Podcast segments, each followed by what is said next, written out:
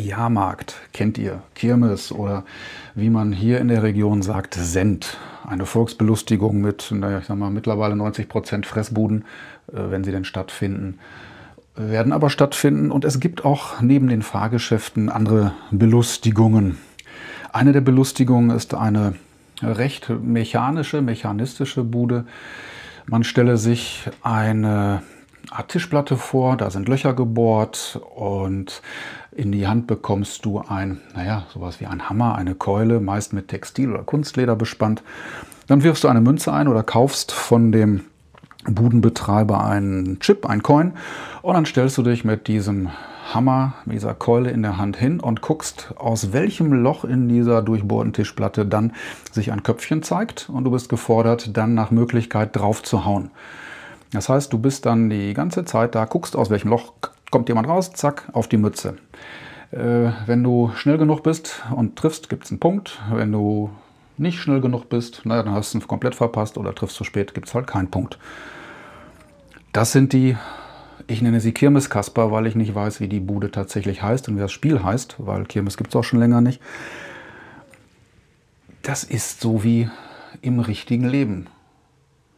Da gibt es Du wartest auf, oh, dass sich jetzt ein Kunde bewegt oder dass du eine Antwort aus dem Netzwerk bekommst oder hm, die Behörde sich meldet. Ich weiß nicht, was es da für Möglichkeiten noch gibt. Oder dass genau das zum Beispiel, äh, du hast dich auf eine Stelle beworben und äh, da kriegst du keine Antwort. Das heißt, du schaust auf ja, Ereignisse, wartest, dass etwas passiert, die fordern deine Aufmerksamkeit und du bist ziemlich abgelenkt von anderen Dingen. Das heißt, du starrst auf ein möglicherweise stattfindendes und vielleicht stattfindendes Ereignis, wo du punkten kannst und dann vielleicht auch einen Gewinn hast, einen kurzfristigen, aber es passiert nichts. Und das lenkt enorm ab. So viele, es gibt so viele Kirmeskasper, da sind manchmal sind es Unternehmen, dann sind es Leute, die dann mit interessanten Angeboten zu dir kommen. Oh, ich habe da einen Auftrag für dich. Oder Mensch, ich möchte, dass du Mitglied in meinem Verein wirst. Und das ist alles mit super viel Aufmerksamkeit verbunden. Äh, Interesse, wir werden euphorisch und, neugierig.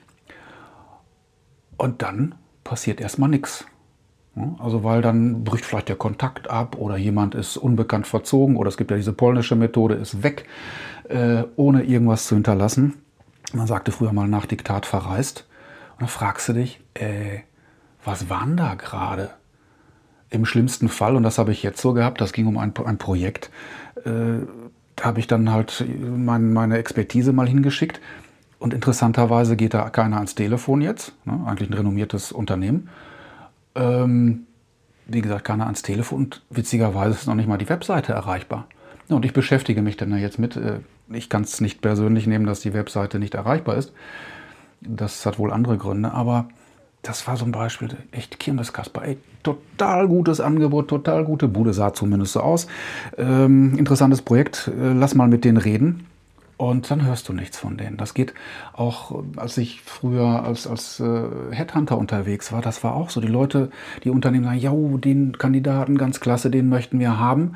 Und danach hörst du nichts mehr von denen. Einfach weg. Ja, und dann, dann wartet man, bis sich dann wieder jemand zeigt, aber es zeigt sich keiner. Kirmes-Kasper-Effekt. Das gibt es mit ach, viele Dinge wünschen unsere Aufmerksamkeit. Wir geben die Aufmerksamkeit dann auch zu bereitwillig weg, warten darauf, dass was passiert. Passiert tatsächlich nichts oder zumindest nichts Nachhaltiges.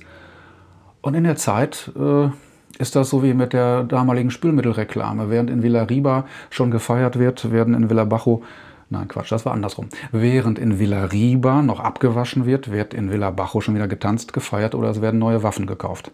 Klammer auf, eine Reminiszenz an Lotto King Karl, Klammer zu.